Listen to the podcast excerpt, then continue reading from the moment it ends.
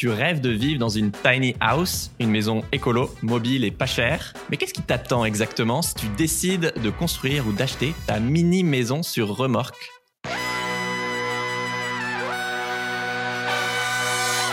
Bienvenue dans Soif de Sens, des histoires d'humains qui changent le monde. Chaque semaine, je reçois un invité écolo, féministe ou solidaire pour t'aider à incarner le changement et te redonner foi en l'humanité. Je te mets pas la pression, Julie. Et aujourd'hui, on accueille Julie Bernier du compte Insta Sortez tout vert pour parler de Tiny House. Salut Julie. Salut Pierre. Alors, je te présente en 10 secondes. Tu es passionné de permaculture et de zéro déchet. Euh, tu as d'ailleurs écrit deux manuels euh, références sur le sujet que, que je vous conseille. Et on avait même fait des vidéos il y a, il y a 4 ans sur euh, ma chaîne YouTube sur tes meubles zéro déchet. Et ben l'an dernier, tu as construit un très gros meuble, une tiny house et tu racontes cette aventure dans une BD euh, très drôle et bourrée de conseils euh, pratiques qui s'appelle Ma Tiny House, Petite Maison, Grande Aventure. Et donc, on va parler euh, de tes galères bien drôles pour nous de l'extérieur, mais aussi de la magie du coup de, de construire sa maison. Trop bien. Je ne sais pas à quelle sauce je vais être mangé en plus. Euh, quand est-ce que tu t'es dit que tu voulais vivre dans un habitat euh, insolite, euh, léger et écolo? Moi, ça a commencé à Paris. J'habitais dans un 23 mètres carrés avec mon conjoint de l'époque. Je crois qu'on avait dû voir euh, ou entendre parler de maisons de Hobbit. J'adore le Hobbit, j'adore le Seigneur des Anneaux euh, et, les, et, plus récemment les Anneaux de pouvoir. C'est vraiment euh, des univers qui me transportent. Je me suis dit que je me verrais bien moi vivre dans un habitat ben, différent de celui dans lequel j'avais évolué jusqu'à présent, donc la maison, l'appartement classique. Et j'ai entendu parler des tiny house. Je les trouvais trop mignonnes ces maisons. On aurait dit comme des, je sais pas, des sortes de maisons de poupées un peu euh, et avec euh, à la fois euh, le confort de la maison, mais aussi la partie mobilité et autonomie qui m'intéressait moi en tant que qu'écolo, je dirais. Des habitats légers, effectivement, il y en a plein, des yurts, des tipis, des tipis, pardon, des cabanes dans les arbres, ou effectivement, comme tu dis, des maisons semi-enterrées comme les hobbits. Euh, tu peux nous raconter comment tu as arrêté de fantasmer sur le hashtag euh, vanlife euh, sur Instagram et justement comment tu as tranché pour, pour la tiny house parmi tous ces choix d'habitat léger? Ouais, alors effectivement, je pense que les réseaux sociaux nous, nous donnent très très envie parfois d'adopter des modes de vie qui sont un peu moins glamour en, en vrai que ce qu'on penserait. Et moi, il y a, il y a un peu plus de deux ans, deux ans et demi, je pense, j'ai eu la chance d'aller au domaine de la pierre ronde, qui est un, domaine dans lequel euh, euh, il y a plein d'habitats légers différents. Je sais plus dans quelle région c'est. Euh, c'est inspiré du Seigneur des Anneaux. C'est inspiré du Seigneur des Anneaux, exactement. Donc, donc dans les dans chaque habitat. Il y a... Plutôt les maisons de Hobbit. Ouais, alors maison de Hobbit. La moitié. Il y avait maison de Hobbit, il y avait maison en bois tout simplement, il y avait euh, tipi. Ah, il y avait tout un panel. Ouais. Et donc ça c'était super intéressant parce que moi je savais que je voulais aller ah. vers un habitat réversible qui aurait peu de d'impact sur l'environnement, mais je savais pas exactement lequel. Et en fait, euh, j'ai un peu déchanté. En fait, c'était super d'être plongé dans, encore une fois, dans, dans l'univers du Seigneur des Anneaux. Mais par contre, me projeter à vivre euh, dans ces maisons-là, en fait, je me suis rendu compte que, par exemple, c'était très humide ou euh, c'était très peu lumineux ou, euh, enfin, je sais pas, il y avait des, tout serré. Ouais, je me sentais pas bien dans aucun de ces habitats en fait.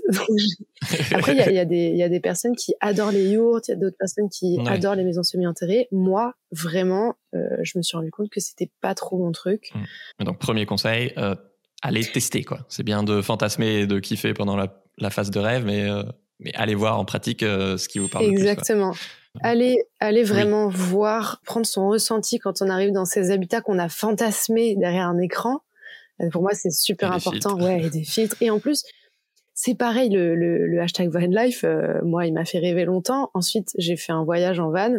Effectivement, euh, je me suis rendu compte qu'il y avait des choses que je pouvais, que j'aimais vraiment pas du tout au quotidien dans les van life. Après, il y a, y a, des choses qu'on n'aime pas dans les maisons, il y a des choses qu'on n'aime pas dans, dans, Genre quoi? Genre.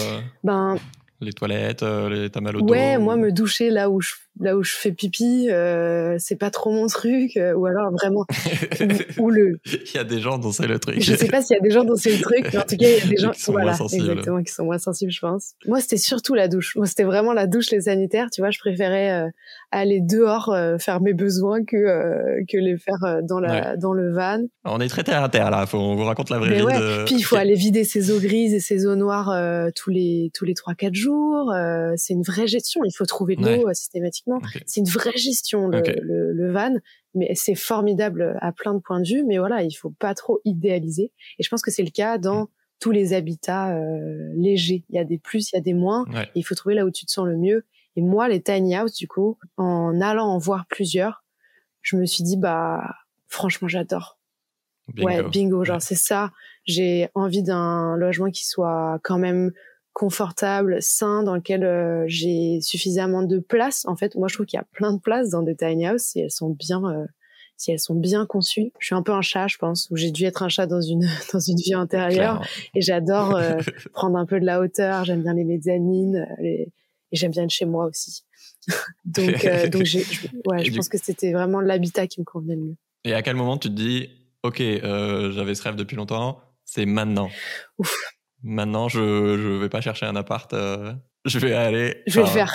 Il y a un pas à franchir. quoi. Ça, c'est vrai. Je pense que je me suis dit ça quand j'ai eu l'opportunité de le faire. Euh, avec le recul, je pense que j'ai un peu sauté dans le train en marche.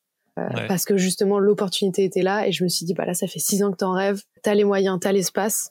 Il faut que t'y ailles. C'était quoi l'opportunité Eh ben, j'étais dans un lieu où euh, j'ai réussi à euh, échanger mon travail contre euh, l'utilisation d'un hangar euh, sous lequel euh, construire les construire ma tiny house. Bah, là, c'est pas l'opportunité qui t'est tombée, du coup, c'est toi qui a oui qui a dit les gars, est-ce que ça vous dit on fait ce Ouais, c'est ça. Mais bon, il faut quand même avoir l'opportunité de départ, euh, quelqu'un qui a un hangar et qui, cherche qui cherche une personne pour faire de la donc déjà en mode en train de chercher un hangar, quoi. Ouais, disons que j'attendais vraiment l'opportunité. Comme je te disais, ça faisait six ans que, que j'y pensais, que je mettais de côté aussi. Parce que... Spoil pas ouais, euh, bah, L'étape d'après, effectivement, c'est de séduire un banquier pour qu'il te prête de l'argent. Euh, alors, combien ça coûte une tiny? Dans la BD, t'écris qu'il faut prévoir entre 15 000 et bien 40. Euh, moi, j'ai vu jusqu'à 50 000 euh, si tu la construis ou bien si tu l'achètes, forcément, les deux extrêmes. Est-ce qu'ils ont kiffé ton projet, les banquiers? Ils ont pas trop kiffé mon projet, non Peut-être que c'est mon potentiel de séduction qui, qui n'a pas été assez grand. non, en fait, je, je, suis, je suis auteur et créatrice de contenu, donc euh, j'ai un peu des revenus en dents de scie et surtout, euh, ben, je gagne pas assez d'argent pour payer des impôts. Donc, à partir de ce moment-là, les banquiers même pas, ne m'aiment pas trop. Euh, donc, j'ai essayé de d'emprunter des sous, mais voilà, j'ai trouvé personne pour me. Pourtant, c'est pas des montants aussi énormes que pour une maison, quoi. Non, et pourtant, je paye bien un loyer depuis pratiquement dix ans et, ça, ça n'embête personne. Donc, voilà, malheureusement, j'avais pas les moyens de d'emprunter. Waouh, cette phrase est terrible je n'avais pas les moyens d'emprunter. c'est une violence. Mais euh, c'est pas grave. J'ai mis euh, mes, j'ai mis mes sous de côté euh, tous les mois. Euh, tu vois, j'ai vraiment une vie plutôt très très sobre. Donc même si j'ai des petits revenus, j'ai aussi des petites dépenses. Donc bah voilà, ça me va très bien. Et moi, j'avais 23 000 euros de d'enveloppe pour construire la tiny house. Ah non, de budget, total. au départ. ouais, on va parler. Parce que j'imagine que eux, bah, non seulement ton métier est entre guillemets euh, précaire, enfin comme moi quoi, mais surtout ils connaissaient pas ce que c'est à mon avis, et en plus euh, le tiny house, euh, il devait être là. Tiny quoi? Ouais, ouais je, je, me souviendrai toujours de cette scène et je la raconte dans la BD où il y a quand j'ai expliqué mon métier à un banquier, la personne m'a répondu "Non mais je vous demande un vrai métier, madame." J'étais tellement sous le choc. Ah ouais, c'était vraiment. Ah il t'a vraiment ah ouais, J'étais tellement sous le choc, je n'ai, je n'ai pas su quoi dire. Donc, euh, je pense qu'on vit des réalités qui sont totalement différentes et malheureusement, quand on veut vivre une, une, une, vie alternative, bah, c'est souvent ça. Et euh, bah, il faut trouver des moyens euh, malgré tout. Et parfois, il faut être très très patient, mais mais on y arrive. Du coup, l'acheter, donc c'était pas une option. Puis toi, je pense que tu n'avais pas assez d'argent. Et puis en plus, à mon avis, tu avais très envie Ouais, moi j'adore faire les choses par moi-même. J'avais envie d'apprendre. Et là, c'est mon passage préféré de la BD, parce que vraiment, j'ai explosé de rire. T'écris qu'à ce moment-là, t'as deux options. Soit tu l'auto-construis, mais tu vas galérer de ouf. parce que bah, ça t'intéresse, mais voilà, t'es pas encore experte du truc. Soit tu attends de rencontrer un beau gosse néo-zélandais, artisan et ingé et mécanicien, qui partage ton rêve de tiny house et vous allez réciproquement tomber amoureux. Ouais. Du coup, euh, comment Alors moi, je dirais un d'abord que c'est complètement fou que ce soit cette option qui se soit passée quand même. C'est génial. Euh, effectivement, donc j'ai rencontré quelqu'un qui est à la fois euh, ingénieur de formation et artisan de métier. Avec le recul, tu sais, j'ai hésité à partager ça euh, euh, comme ça dans cette BD, cette histoire, parce que je trouve ça très peu féministe de ma part. Donc le message que je voudrais passer, c'est on n'a pas besoin de tomber sur un Bah, artisan, ingénieur et je dis beau comme un camion dans cette BD euh, pour euh, se lancer dans des projets. Euh, on peut le faire, euh, peu importe, euh, peu importe qui on est et les compétences qu'on a au départ. Il faut savoir euh, s'entourer, par contre, ça c'est sûr. Euh, Oui. Mais euh, Will va très bien. Voilà, Will va très bien et il est, il est très fier de, de ce projet et on adore vivre dans cette tiny house. Donc euh, il est, il est tout autant ravi que moi. Ouais. Mais du coup, vous êtes rencontrés en rapport avec ce projet Tiny House ou? Alors non, euh, il- on s'est rencontrés euh, un an avant, un an et demi avant. Euh, il était perdu dans les Landes où il venait d'arriver et Voilà, C'est toi qui l'as il sauvé cherchait exactement. avec ta Il vision. cherchait euh, son cousin. Il s'est trompé de maison. Il a frappé à ma porte et c'est comme ça qu'on s'est rencontrés. C'est magique. Exactement. Donc euh, moi je pense qu'il y a quelque part, a quelque part c'était écrit. Euh, voilà. Mais Et non, on avait ce rêve commun. énorme comme Ouais, et on avait ce rêve commun, ce qui est encore plus fou.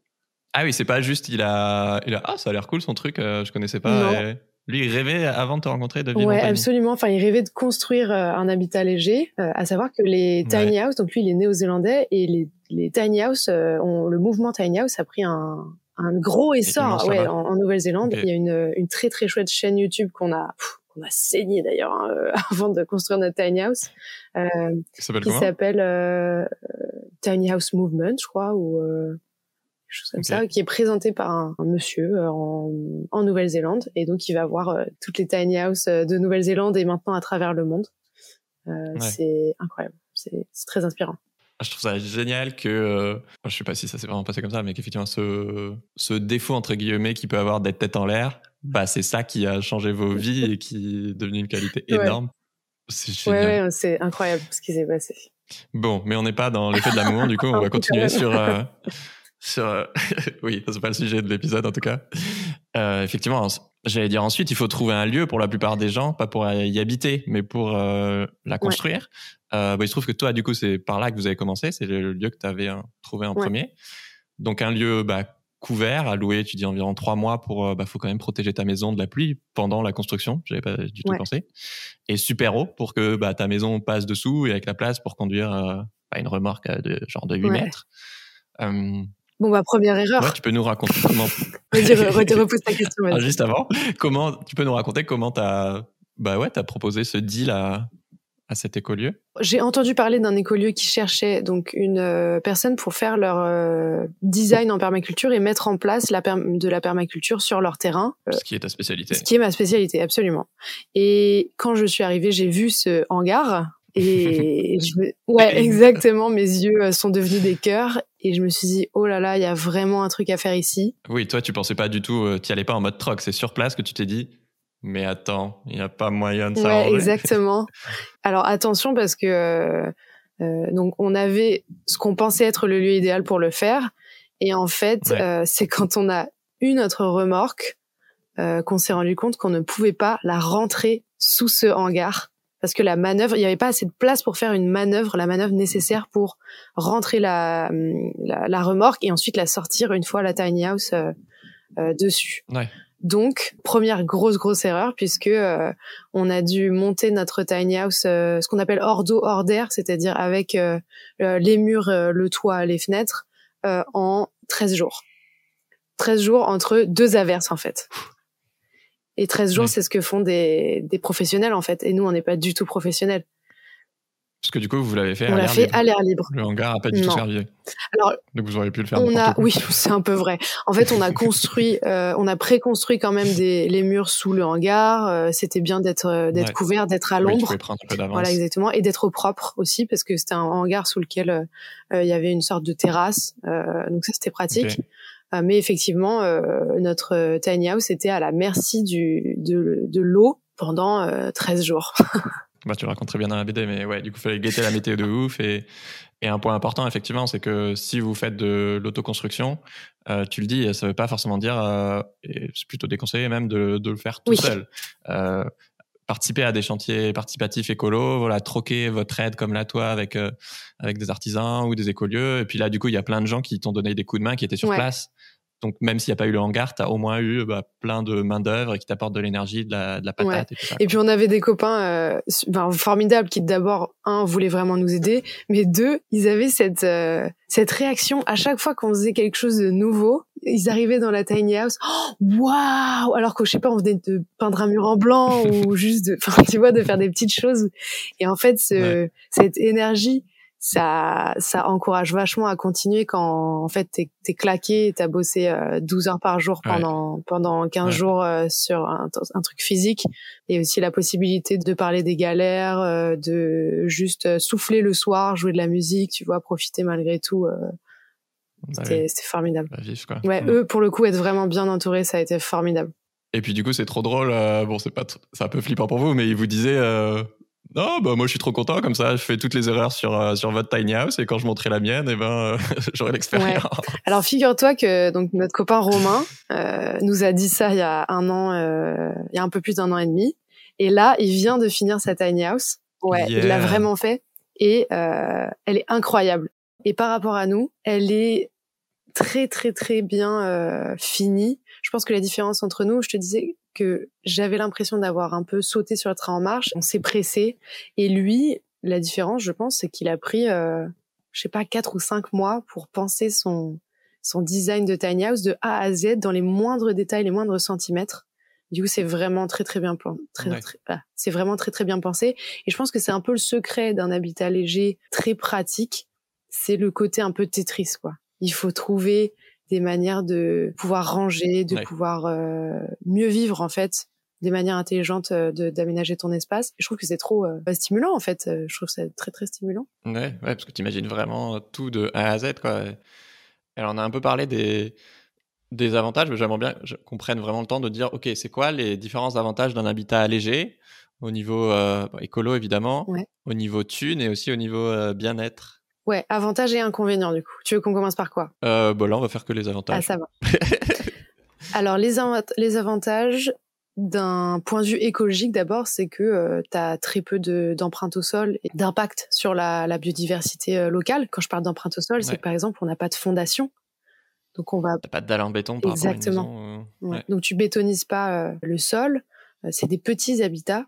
Donc, euh, c'est moins de- d'espace à chauffer, malgré tout. Donc, moins d'énergie euh, moins d'énergie à créer, à dépenser. Quoi d'autre? Niveau thune. Niveau thune, nous, ça nous a coûté au final. hein. Euh, je te disais que j'avais 23 000 euros de budget. Au final, ça nous en a coûté 33. Donc, donc voilà, j'ai heureusement j'ai eu des sous l'année dernière et que j'ai Prévoyez j'ai la mettre- quoi. Voilà, exactement, Mais c'est quand même, voilà. Tu dis, t'as pas eu besoin de t'endetter sur Mm. euh, 25 ans. euh, exactement. ça a rien à voir avec une maison. Ouais. Et puis aussi, tu fais vachement d'économies en termes de facture d'électricité ou de gaz. euh. Oui, alors nous, on a voulu aussi aller vers l'autonomie. Donc, oui, c'est vrai que c'est pas euh, forcément tout le monde. Ouais, voilà. Donc nous, on a quand même un, mis en place un mix énergétique, c'est-à-dire qu'on a, on avait euh, à la fois de l'électrique. Au début, on était branché. Maintenant, on est sur euh, panneaux solaires. Mais pareil, euh, c'est une petite installation solaire puisque c'est que 1,5 kW.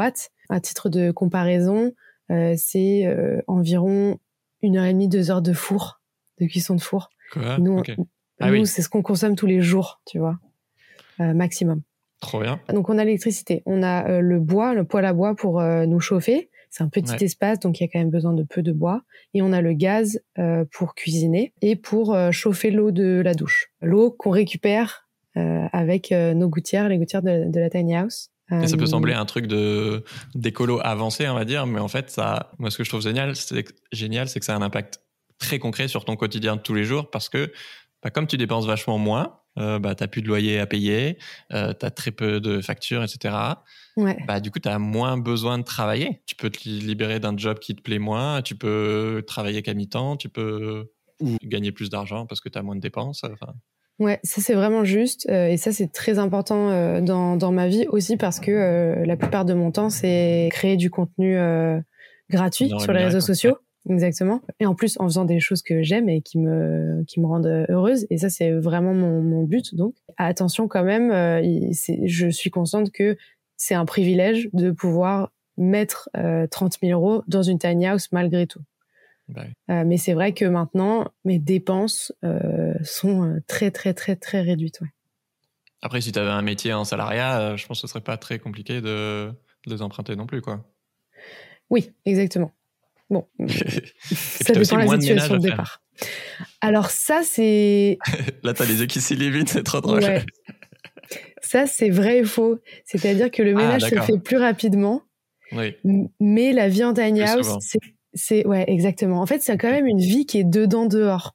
T'as un petit espace, mais en général qui est dans un chouette lieu, euh, ouais. entouré de forêts ou autre. Et c'est vrai que c'est quand même des vies où t'es beaucoup dehors, de dehors. Waouh, t'es beaucoup de dehors. Ouais. t'es beaucoup dehors. Tu rentres. Moi, j'ai un petit ouais. chat qui adore apporter plein de choses aussi. Mmh.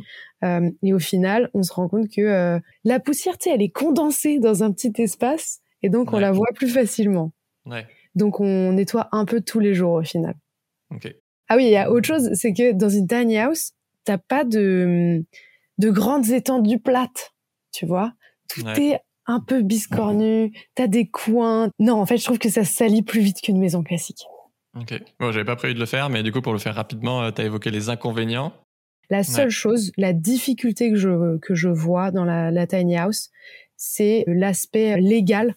C'est ouais. très difficile de trouver un endroit où mettre ta tiny house et que ce soit légal et que ce soit bien accueilli par à la fois euh, les voisins, euh, la mairie, la communauté ouais. de communes comme c'est encore des choses qui sont très nouvelles euh, et qu'on flotte euh... exactement, on flotte sur un flou, flou juridique euh, total et donc euh, tu es un peu à la merci de ce qui se passe d'un point de vue local. Si le maire est plutôt ouvert, formidable, et écolo, formidable. S'il est plutôt de droite, bah c'est fichu.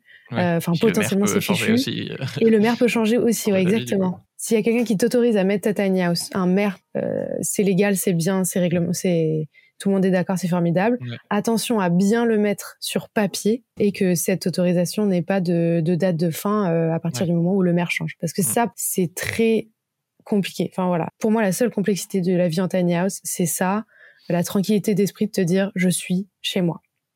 Euh, ensuite, que vous achetiez ou construisiez votre tiny, euh, il y a une étape majeure dont on a un peu parlé, le design. À quoi tu veux que ta tiny house elle ressemble? Euh, C'est quoi exactement? Faut clarifier ses besoins et, euh, et ses envies. Et surtout après, bah, comment les faire rentrer dans, euh, ouais, je sais pas, ça dépend, 20 mètres carrés quoi.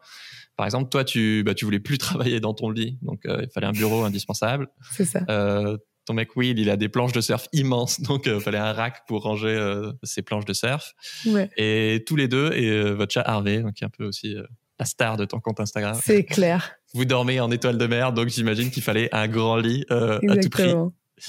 Euh, donc ça permet de faire des, des simulations 3D euh, que vous avez fait avec une architecte d'intérieur. Mm. Et finalement, vous avez changé tous les plans au dernier moment. Est-ce que tu ouais, peux nous raconter vrai. Ben oui, en fait, on a fait des premiers plans euh, avec une architecte qui, bah voilà, elle m'a dit exactement ce que tu viens de me dire. Le point de départ de ta tiny house, c'est toi-même, et il faut que ta tiny réponde à tes besoins. Quels sont-ils? Qu'est-ce qui fait que ta vie est euh, particulière?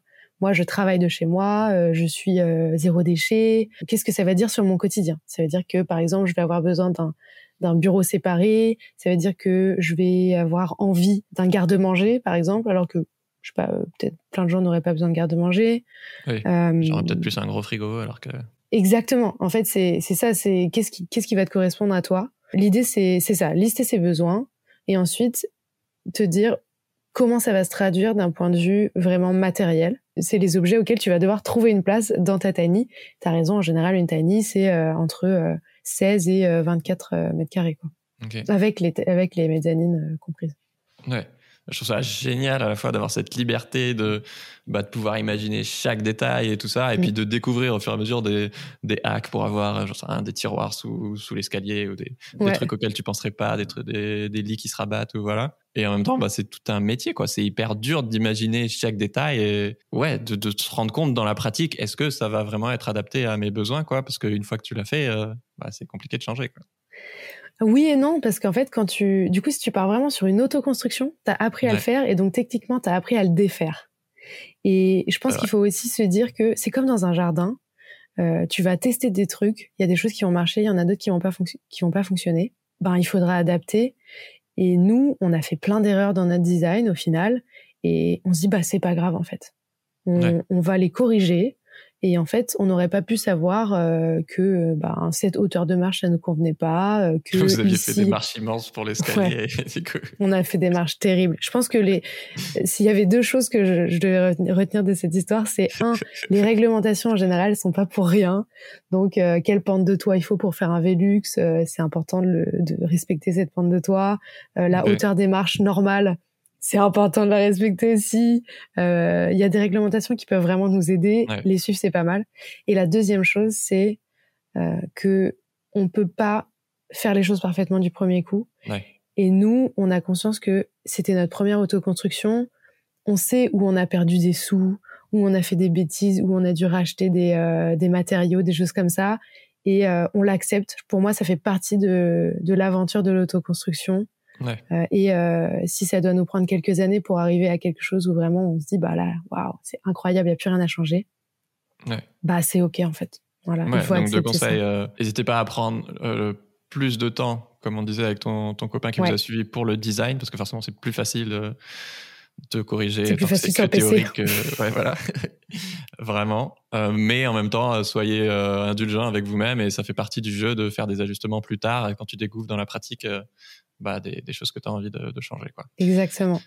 Et du coup, après le design, eh ben, euh, ce qui est quand même le gros de la BD, euh, vous l'avez construite. Mais vous avez eu tellement de galères entre le Covid et les prix des matériaux qui doublent, euh, bah, les erreurs humaines de mesure, etc.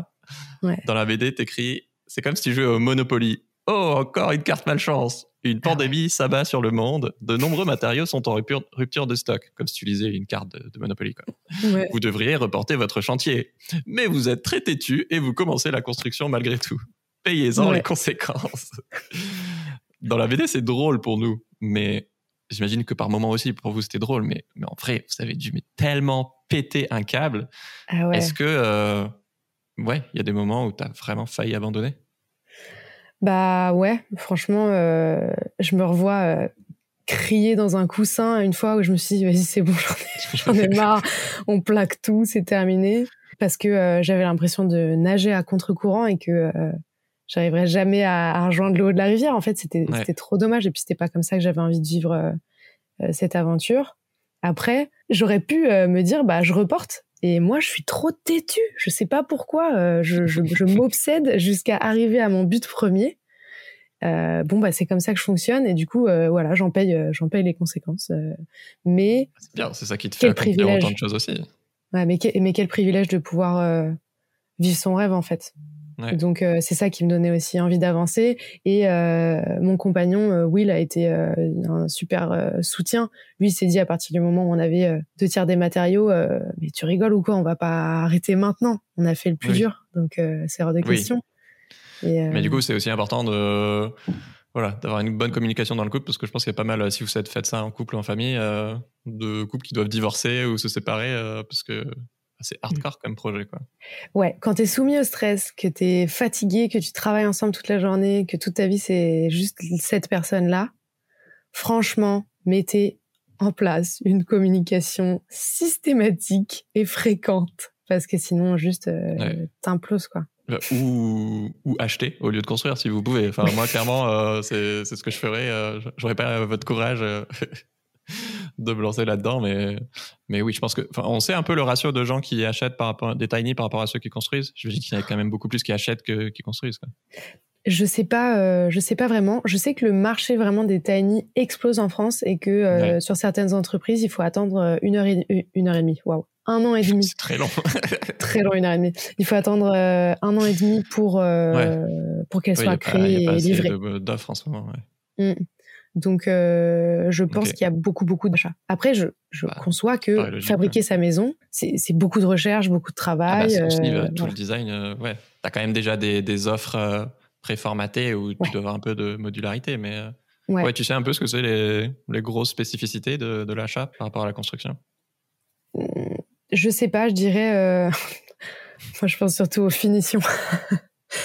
Honnêtement, quand tu achètes, tu as vraiment un produit fini qui est professionnel T'as pas des petites galères, tu vois. Parfois, nous, on a fait des, des, des installations.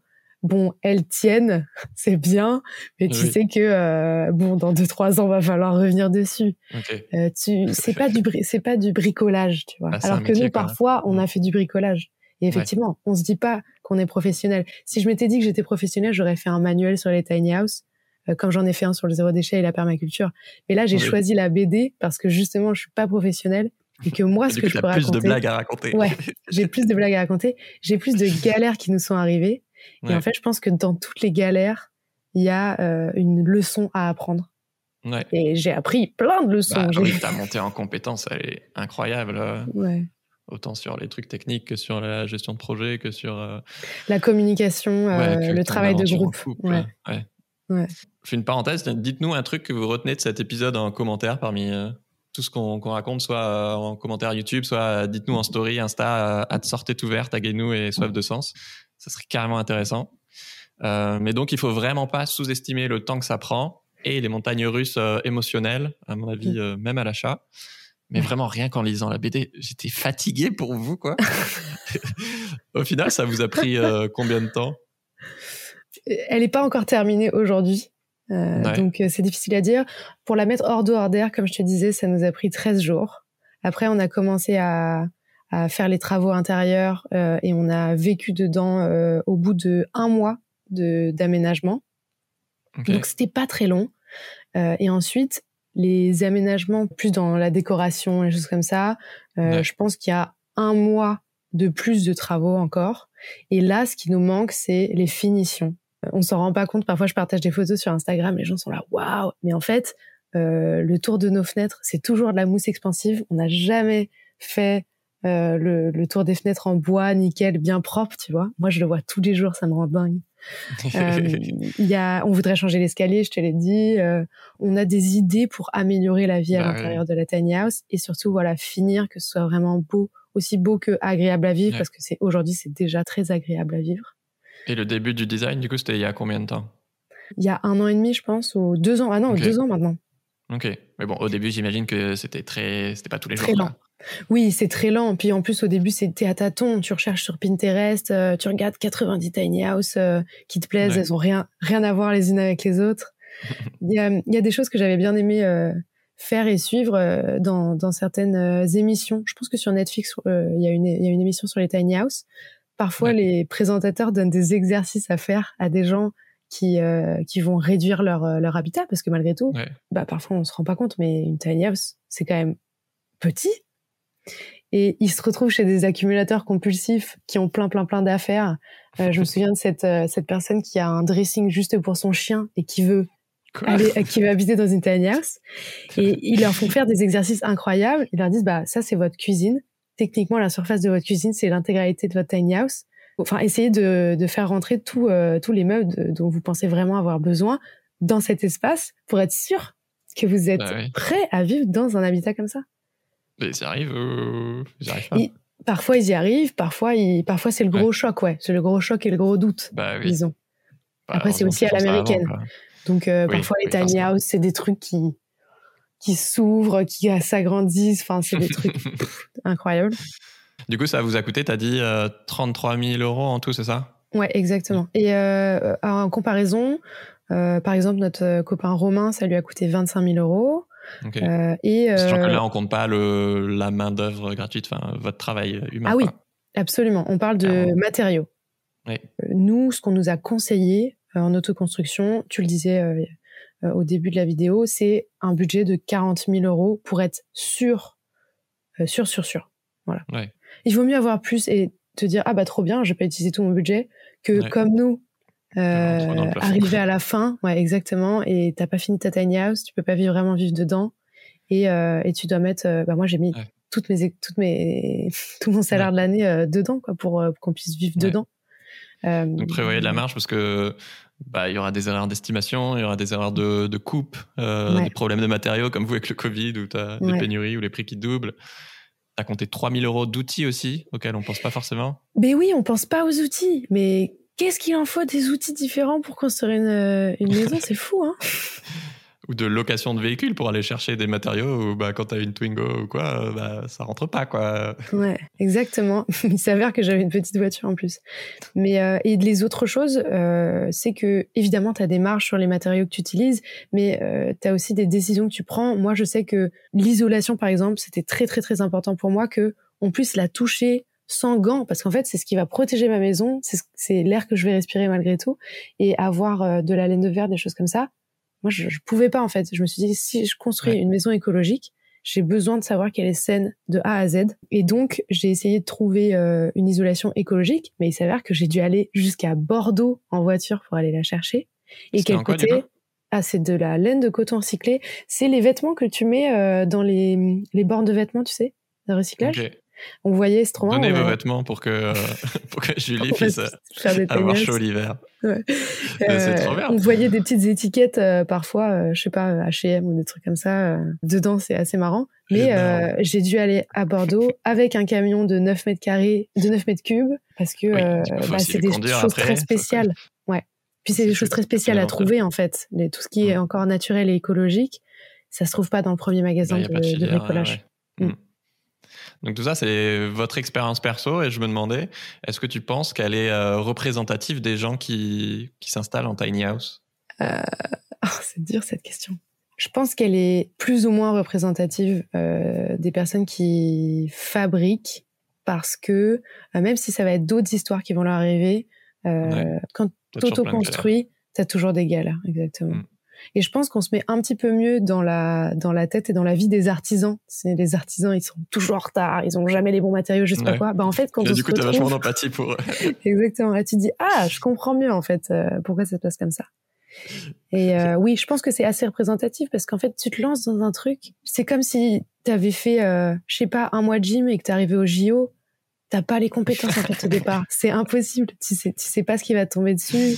Euh, t'es pas prêt, mais tu vas l'être. Genre c'est c'est ok en fait. Euh, tu ça va marcher. Il faut être patient. Il faut faire des recherches. Il faut s'entourer. Il faut communiquer, mais ça ça va marcher. Ouais. L'autoconstruction c'est c'est quelque chose. Et tu te vois vivre dedans pour la vie ou le but c'est de la revendre dans quelques années ou... Ça dépend de la manière dont on va pouvoir la stocker, la mettre quelque part euh, ces prochaines années. Parce que malheureusement, on va pas pouvoir rester sur le terrain sur lequel on est aujourd'hui, par exemple. Et donc, euh, si on arrive à trouver un endroit où on, est bien, on peut la mettre. Il y a rien de mieux au monde que de vivre dans cette année, quoi. Je la trouve oui, toi, le but, génialissime. Euh, ouais. Le plus longtemps possible. Et à partir du moment où on veut pas d'enfants, on est en couple, mais voilà, on ne veut pas d'enfants, euh, on n'aura pas forcément besoin d'espace bah supplémentaire, mm. donc je me vois bien en effet y vivre très longtemps. Oui, mais donc, chose basique, mais effectivement, posez-vous la question euh, des enfants ou d'autres choses, hein, si vous voulez, j'en sais rien, un chien ou habiter en coloc ou quoi, euh, sur le long terme, euh, ou avec vos parents, je sais pas. Ouais. Est-ce que ça va vous suffire Je pense que tu, c'est comme quand tu achètes un appart, en fait, tu t'achètes pas le même appart si tu te dis que tu vas le revendre dans, dans 5 ans. Du coup, tu essaies d'avoir un truc un peu plus, euh, j'en sais rien, proche du métro, des écoles et tout ça qui va intéresser les gens, que si c'est toi, tu te dis tu vas vraiment vivre dedans et là, tu fais plus sur tes critères à toi, de coup de cœur, de, de proximité, etc. Et du coup, là, tu mm. peux vraiment le personnaliser et, et, faire des choix tranchés et qui vont pas forcément plaire à tout le monde et le rendre plus difficile à revendre, mais tu t'en fous parce que c'est chez toi. Le but, c'est de vivre dedans. Quoi. Bah ouais, exactement. Il faut pas considérer la tiny house et l'habitat léger comme des habitats jetables, surtout. Euh, et, mais par contre, c'est ok de euh, construire quelque chose qui, quelques années plus tard, ne te convient plus parce que ta vie évolue. Et c'est pas forcément un échec, c'est juste euh, une évolution et ça conviendra sûrement très bien à, à quelqu'un d'autre. Bah Je pense que ça va clairement se démocratiser, quoi. Oui, je pense. Alors ça, ça c'est clair, j'en suis persuadée. Et je pense qu'il y a quelque chose qui nous empêche parfois de d'aller vers des projets, c'est cette sensation de euh, c'est pour toute la vie. Alors là, je construis ma tiny house, c'est pour toute la vie. Ou euh, j'achète cette maison, c'est pour toute la vie. Oui, et ça fait trop peur. je peux pas en arrière, quoi. Exactement. Alors que pas du tout, en fait. La plupart des choses qui nous font peur comme ça, Bon, à mm. part si vous avez un enfant, là, bon, c'est pour toute la vie. euh, euh, clairement, euh, il y a plein de choses sur lesquelles on peut, on peut, on peut revenir en fait. On peut changer, on peut évoluer, on peut revendre. Euh, voilà, c'est pas une fin en soi. Ce qui est difficile, par contre, ce qui serait difficile pour moi, ce serait de retourner dans une maison moins écologique, refaire pipi dans de l'eau propre, redépendre beaucoup plus de la société. Ouais, redépendre beaucoup plus du. Ouais, euh, on a des toilettes sèches dans la tiny euh, qu'on sort tous les quatre jours et c'est tout. Ok. Et pourquoi ça tient à cœur de le partager en BD Pour plusieurs raisons. Je pense la première, dédramatiser l'échec. Euh, l'échec, ça fait peur. Merci. l'échec, ça fait peur. C'est un grand méchant loup. Non, mais par contre, ça a été un, disons, un chemin semé d'embûches, quoi. Ouais. Mm. Et quand je parle d'échec, je veux dire même d'un point de vue émotionnel je dévoile complètement ma, mon côté euh, euh, dramatique, anxieux, euh, pleureuse, relou, tout, tout, tout y passe. mais en fait, c'est ok. Je pense que c'est vraiment toutes les émotions que n'importe qui peut vivre quand il, il ou elle fait un projet comme celui-là. Mmh. Et donc, je trouve que la BD aide beaucoup à ça parce que tu vas pouvoir vraiment partager une émotion. Donc, toi qui l'as lu, je pense que tu as pu voir les, les, visages de mon personnage, les expressions, les grands gestes. Euh, Tu vois, ça pour moi, ça fait partie de, du, du, passage d'information par l'émotion. Et une autre raison, pourquoi je, En fait, non, j'ai peut-être qu'une raison. Hein. C'est une très bonne raison. je trouvais que ça marchait bien, en fait. Il y a, y a des moments où je me suis arrêtée dans notre construction et je me disais mais ça c'est trop fort quoi c'est trop marrant ce qui vient de nous arriver c'est c'est c'est trop bon j'ai, il faut que je transmette ça il faut que je transmette ces leçons et aussi pour euh, éviter à d'autres euh, de faire la même chose en fait. Je suis trop flatté euh, que tu me dis que j'étais la deuxième personne à avoir lu ta BD. je vous conseille carrément de la lire et gros big up à ton illustratrice qui est une abonnée qui a fait un taf de ouf alors qu'elle est encore jeune diplômée, je crois. Ouais, elle vient d'être diplômée, enfin l'année dernière. Elle s'appelle Sarah Parot. Déjà, c'est une super illustratrice, mais en plus, euh, elle a vraiment apporté euh, des choses à l'histoire et au personnage et c'était incroyable de travailler. Ça a tellement de sens de faire ça avec une abonnée, quoi. C'est trop cool. Ouais, c'était trop cool. Merci Julie. Euh, filez découvrir sa BD My Tiny House, Petite Maison, Grande Aventure. Euh, je vous mets le lien en description. Si ce podcast t'a plu, tu vas kiffer celui sur euh, Peux-tu vivre de ta micro-ferme en permaculture avec la ferme du Bec et Loin. Je sais que tu aimes beaucoup Perrine. Clairement. et celui sur, sur les écolieux et les oasis. Abonne-toi et partage tout de suite ce podcast à un ami. C'est un arbre. je rigole évidemment. Qui veut, un ami qui veut quitter la ville. Ça m'aide énormément. Ciao Julie, ciao tout le monde. Ciao Pierre.